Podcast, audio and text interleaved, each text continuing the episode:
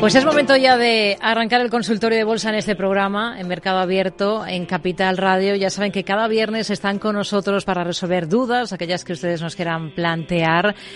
Roberto Moro de robertomoro.com. ¿Qué tal? Muy buenas tardes. Hola, buenas tardes. ¿Qué tal? Hoy contento, imagino, ¿no? Antes me lo recordaba eh, Jorge del Canto, Jorge del Canto, director de inversiones de Merisa Patrimonios. Muy buenas tardes, Jorge. Hola, muy buenas tardes a todos y felicidades a los colchoneros. Eh, bueno, claro, por eso decíamos que habrá, a, lo mejor hay alguien que no se ha enterado que ha ganado el Atleti al Madrid. Pues eh, será porque ha hecho oídos sordos. Eh, debe haber bastantes vestidos de blanco con esas peculiaridades. Bueno, pues eh, hay que celebrar, ¿eh? ¿eh? Hay que celebrar que no, no, no tiene muchas ocasiones, Roberto, para celebrar este tipo de cosas. Todo hay que decirlo. Jorge, mira, sonríe, Jorge. Tampoco era necesario que lo dijera. No, no era necesario. Además ha sido ha sido bonito que le ha hecho el Atlético ayer al Madrid lo que le suele hacer el Madrid al Atlético, que es empatar para ganar en la prórroga. Y por, ayer, por fin una prórroga que nos llevamos, por fin. Bueno, vamos a, a ver cómo están las cosas en otro ámbito. En el ámbito bursátil, concluimos la semana. Eh, especialmente duro está siendo el arranque de ejercicio para algunos valores que, si les parece, luego comentamos. Eh, además de, de, Grifols, que ya prácticamente está todo dicho respecto a, a Grifols. Eh, Solaria, Acciona, luego hablamos de esas, de esas compañías. Pero antes, vamos a ir, si les parece, pues a hacer un vistazo general de de cómo ven a los índices, de lo que están vigilando ahora especialmente. Eh, Roberto. Bueno, ahora en, eh, vigilando especialmente, pues en el caso de los eh, índices americanos, el cielo, prácticamente, ¿no? Porque es el, es el siguiente objetivo. Eh, han roto absolutamente todo. Es decir, la semana pasada decíamos, ojo que estamos en, en, en en jornadas un poco correctivas, no indican absolutamente nada. Lo que yo no me esperaba, desde luego, es que de no eh, significar gran cosa en el lado eh, negativo o bajista, eh, fuera a derivar precisamente en todo lo contrario. Es decir, ahora mismo el Nasdaq 100 eh, lleva dos jornadas consecutivas en nuevos máximos históricos y a poco que haga lo que están haciendo eh, Microsoft, Nvidia, eh, AMD, es decir, cada día un nuevo máximo histórico, pues, eh, pues eh, ¿hasta dónde? Pues vaya usted a saber. Dicen las leyendas que hubo, hubo una época en la que en la que los mercados de vez en cuando caían, ¿no? Bueno, habrá que, tendremos que mirar gráficos de hace cuatro o cinco siglos, porque hace prácticamente todo eso que los mercados no caen. Además, da igual lo que hemos comentado aquí en varias ocasiones, ¿no? Con datos eh, malos, con sensaciones malas. Bueno, sensaciones no, porque estas nunca han sido malas. Eh, pero datos buenos, datos regulares, datos eh, eh, malos, el mercado siempre sube porque esa es la inercia que ahora mismo hay, ¿no?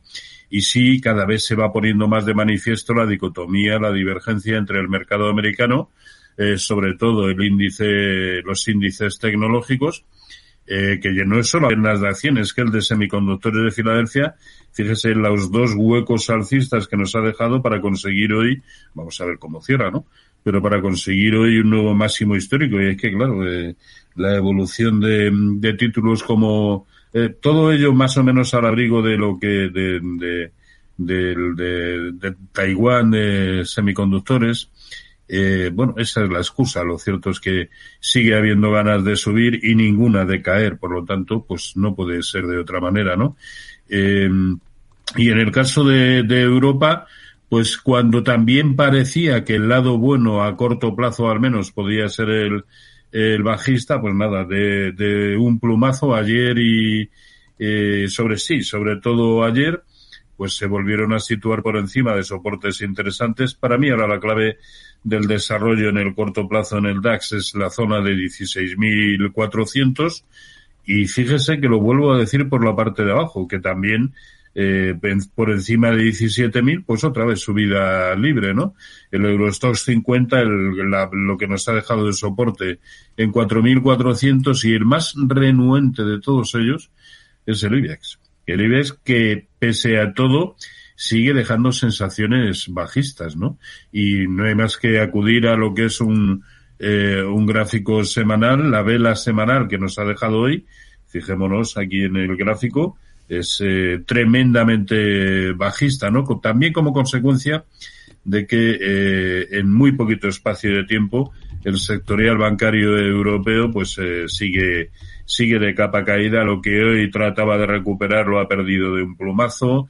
Se ha vuelto a situar muy por debajo de los 119.60 en fin una enorme divergencia entre Europa y, Estados Unidos. Eh, ahora vamos a comprar índices americanos o títulos americanos con todos los índices en máximos históricos, porque el único que los ha superado es el Nasdaq y el de semiconductores de Filadelfia. Los demás están justo ahí, hmm. Dow Jones y S&P 500. Bueno, pues que cada cual saque sus propias conclusiones, pero yo ya empiezo a dudar de que esto en los próximos 220 años eh, caiga. Lo dudo. Jorge.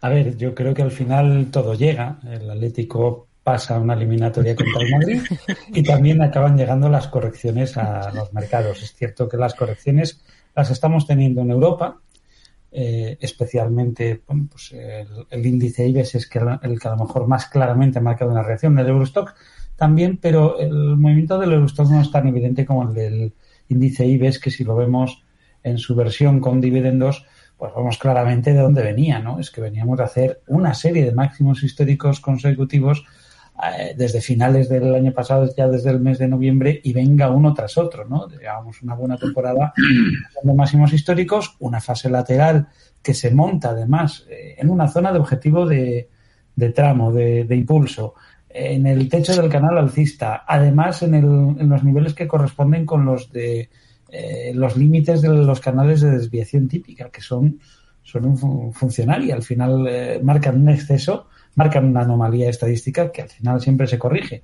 Lo que tenemos es una fase lateral que se rompe hacia abajo.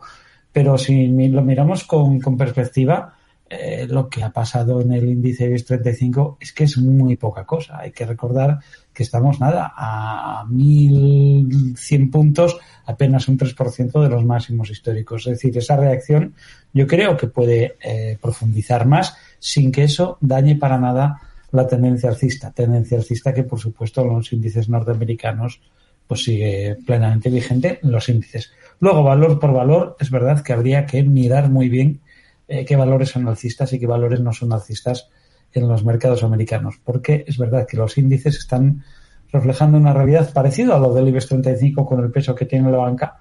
En el caso del SP500 o del Nasdaq 100 el peso que tienen unos pocos valores, un puñado de valores, es tan enorme que también están, pues eso, eh, alimentando una tendencia que vemos en los índices, pero que cuesta trabajo reconocerla en muchísimos valores que están incluidos en ese cálculo de las fórmulas. Hmm.